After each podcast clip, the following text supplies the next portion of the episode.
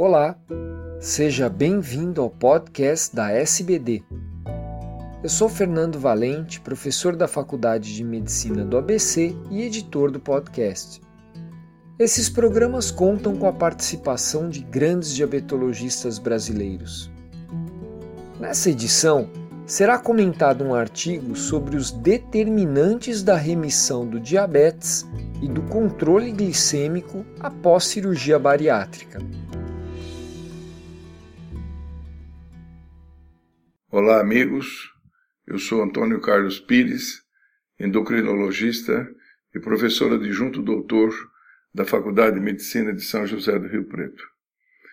Eu gostaria de compartilhar com os ouvintes um interessante artigo publicado no Diabetes Care de janeiro de 2016, volume 39 e página 166, cujos objetivos foram comparar a porcentagem de remissão de DM2 definida com glicemia menor ou igual a 100 mg por decilitro, sem tratamento farmacológico, e ainda determinar a possibilidade de outros fatores preditivos de remissão.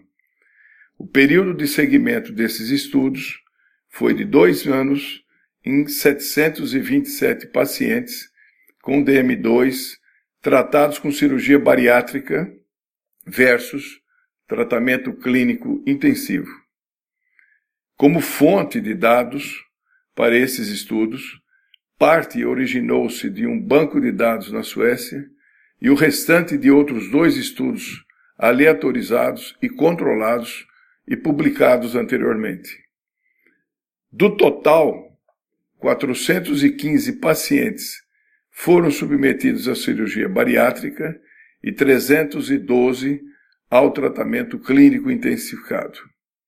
Todos os pacientes tinham índice de massa corporal maior ou igual a 35 kg por metro quadrado, e as técnicas cirúrgicas aplicadas foram gastroplastia vertical, sleeve, banda gástrica ajustável ou não, bypass em Y de Roux e também a derivação bilio-pancreática. Nos resultados, observou-se de forma significativa a remissão de DM2 em 64% dos pacientes cirúrgicos e 15% nos pacientes tratados clinicamente. E também maiores reduções de peso, 25% e 17%, respectivamente. Em conclusão, os principais preditores que aumentaram a probabilidade de remissão de DM2 em pacientes cirúrgicos foram pacientes mais jovens, curto período de diagnóstico de DM2, glicemias de jejum pouco elevadas que indiretamente podem demonstrar melhores reservas de células beta, valores circulantes significativos de peptídeo C de jejum. As técnicas cirúrgicas tiveram influência as técnicas com derivações foram superiores e de forma significativa quando comparadas com a gastroplastia vertical. E, por fim, os efeitos das cirurgias bariátricas na remissão do DM2 parecem ser independentes do índice de massa corporal de base, sugerindo assim que poderiam ser indicadas em indivíduos com índice de massa corporal entre 30 e 35 kg por metro quadrado. Muito obrigado e até breve.